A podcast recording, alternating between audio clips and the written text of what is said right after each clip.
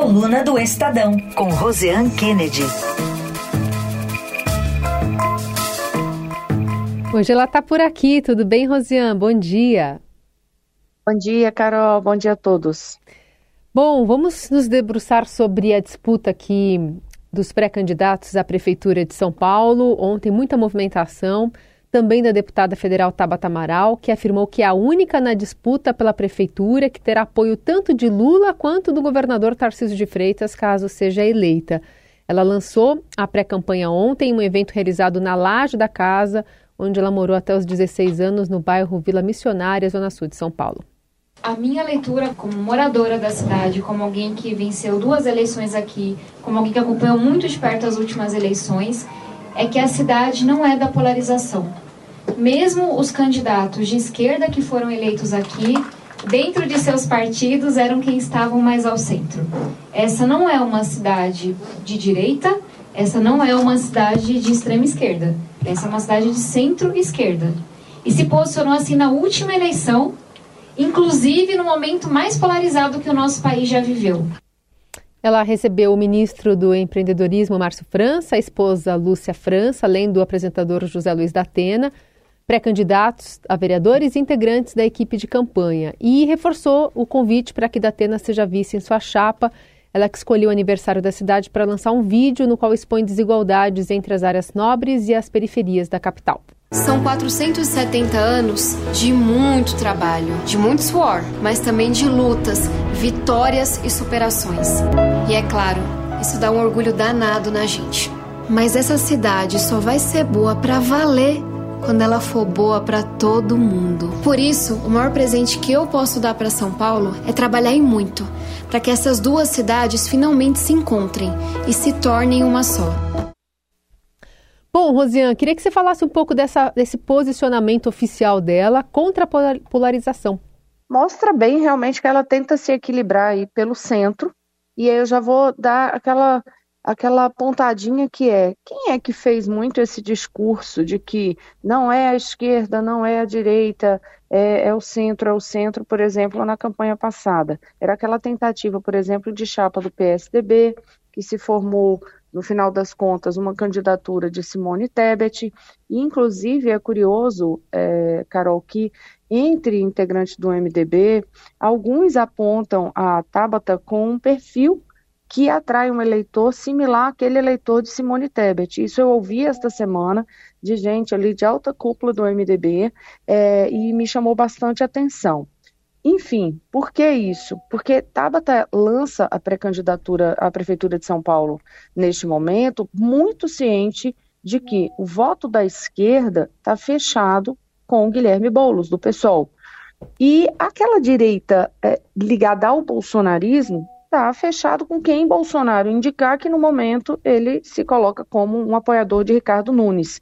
O que a Tabata vai ter que fazer é realmente é, procurar esse centro, esse eleitorado de centro, para conseguir avançar nessa disputa. Ela fala muito aí centro-esquerda, mas não é só centro-esquerda, não. O eleitorado que ela vai disputar principalmente é do centro-direita, porque se tem uma coisa que vem se alinhando, curiosamente também, como algo que de entendimento político, tanto na campanha é, de Tabata, como na campanha ali, os integrantes de, de, campanha de Nunes, como também no pessoal de Bolos, e até entre outros partidos é, de centro, por exemplo, do Centrão de Republicanos, é, do PP, é de que Tabata tem mais potencial para tirar votos de Ricardo Nunes do que de Guilherme Boulos, até porque é pouco provável que ela parta para um ataque direto a Guilherme Boulos. Já em relação a Ricardo Nunes, Nunes, aí sim, ela vai para uma crítica direta. Enfim, a briga de Tabata Amaral neste momento é muito mais potencial com Ricardo Nunes, por causa disso ela foca no eleitor de centro e vai ter que buscar o eleitor de centro-direita também. Em jogo está o espólio de votos do PSDB.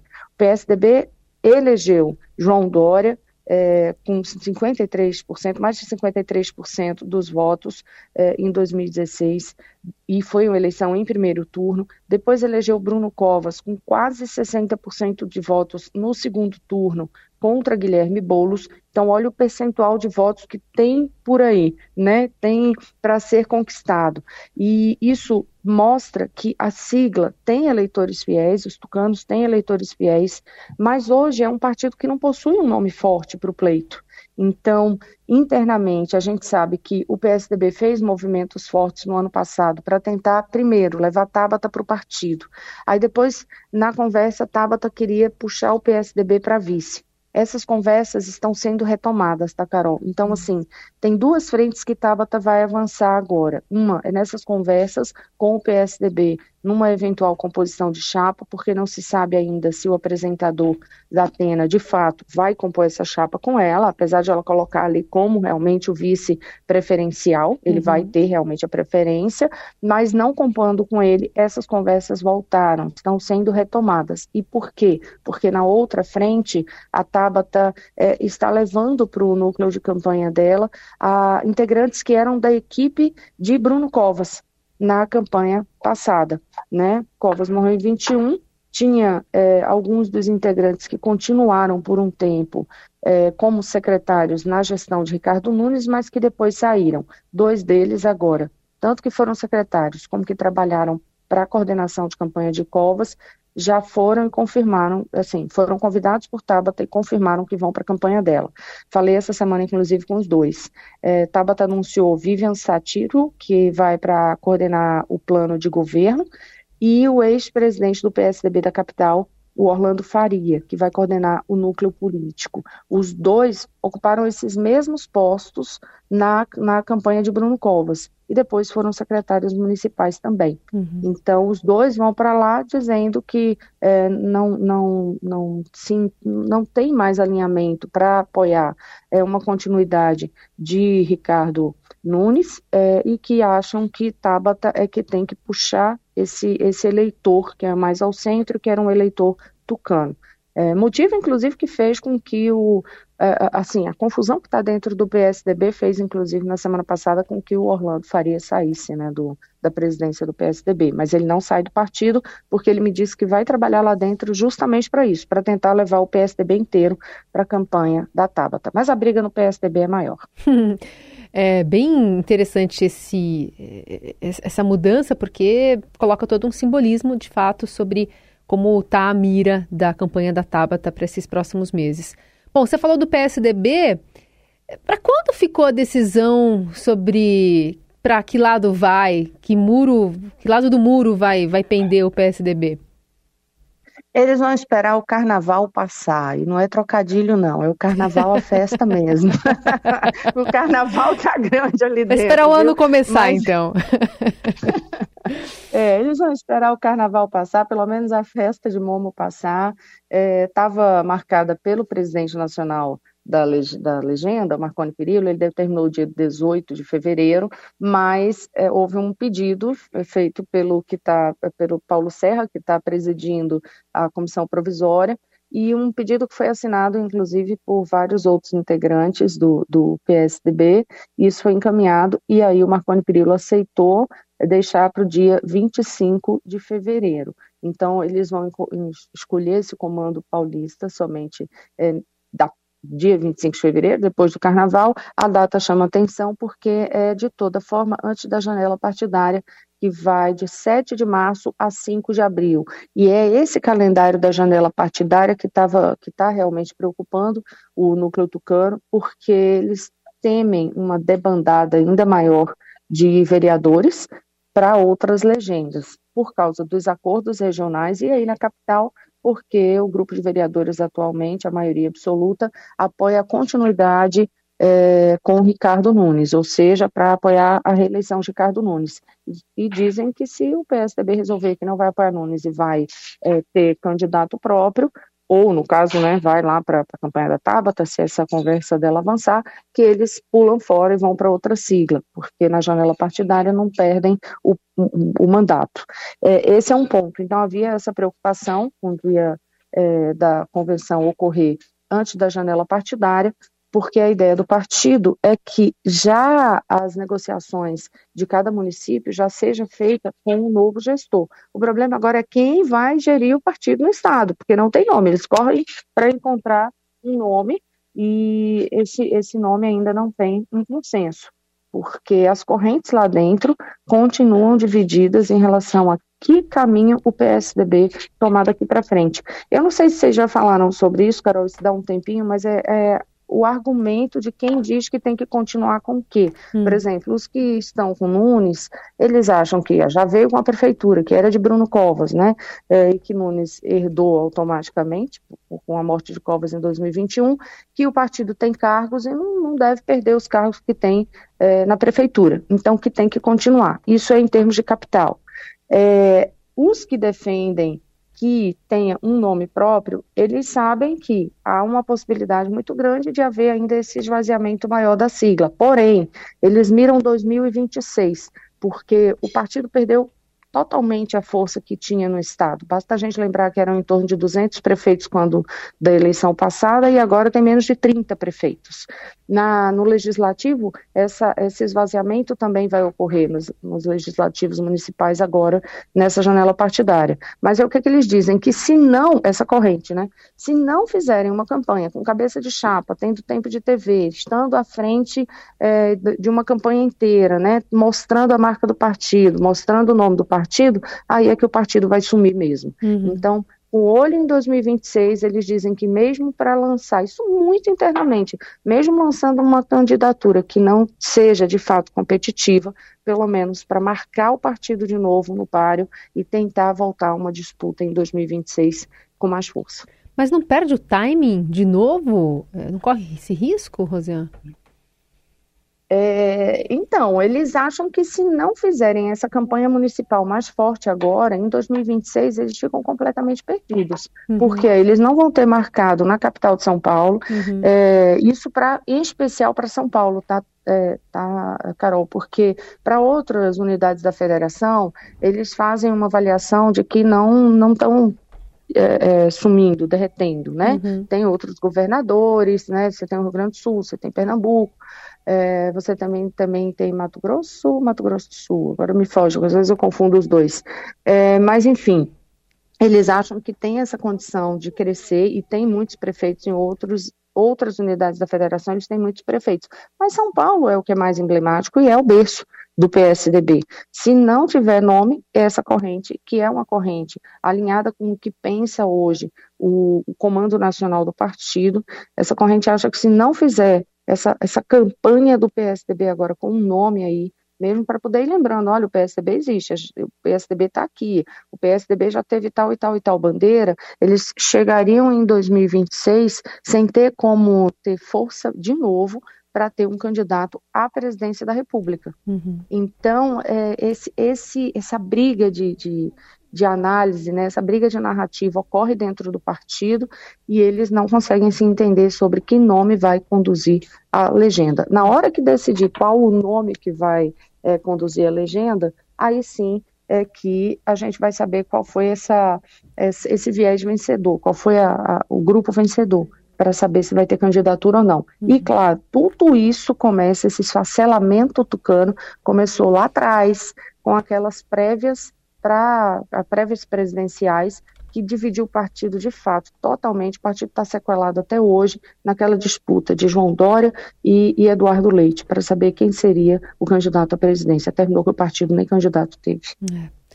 Outro assunto para a gente tratar contigo, a permanência de Eduardo Bartolomeu na presidência da Vale deve ser decidida até terça, né, com a convocação de uma reunião extraordinária do Conselho da Mineradora. E temos, ao longo dessa semana também, essa história da vontade do presidente da República que Guido Mantega assuma um cargo de liderança dentro desse conselho. E Alexandre Silveira, o ministro de Minas e Energia, que ficou convocado para dar uma ligadinha ali para os conselheiros, enfim, para tentar demonstrar a preferência do presidente da República de uma empresa que não é mais estatal. Queria te ouvir sobre essa, essa esse bem na fita que está ficando o Silveira com essa articulação.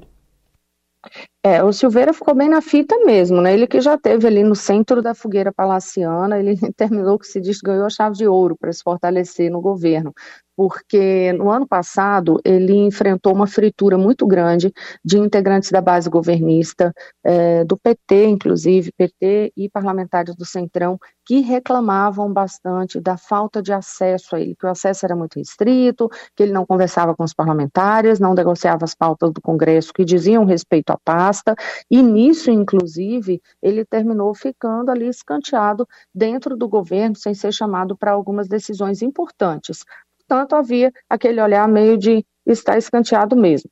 Mas aí agora, quando o presidente Lula coloca na mão dele essa, essa missão de reabilitar o ex-ministro da Fazenda, Guido Mantega, para emplacá-lo como diretor-presidente da Vale, aí sim ele fica super bem na fita. Mesmo que não emplaque especificamente esse comando da Vale. A leitura de políticos próximos ao ministro Alexandre Silveira é de que se mesmo que não vá para a presidência, a há de conseguir um, um espaço no conselho da Vale, tá? Então, isso assim, isso já está pelos políticos próximos a ele meio que decidido, eles estão nessa confiança. Mas independentemente disso, Silveira se jogou na missão. Ele se jogou nessa missão e aí a, a avaliação é de que sim, ele está muito bem com o presidente Lula e que aí fica garantida a mensagem de que Silveira e Lula estão em plena sintonia. Ontem, inclusive, os dois terminaram, é, Lula terminou, fez um Silveira fez uma postagem nas redes sociais, o presidente Lula foi lá e, e, colocou uma mensagem também indo na mesma cobrança, linha de cobrança, que mostrava muito o alinhamento da mensagem que era a respeito de cobrança sobre aquele rompimento de barragens. E é, quando a gente fala reabilitar, Carol, o, o ex-ministro Guido Mantega, é interessante entender por que a gente usa essa expressão. É porque Mantega está impedido pelo Tribunal de Contas da União de ocupar cargos públicos até 2030, por causa do envolvimento naquelas pedaladas fiscais, né? O mecanismo lá de maquiagem das contas públicas que terminou custando o mandato da ex-presidente Dilma.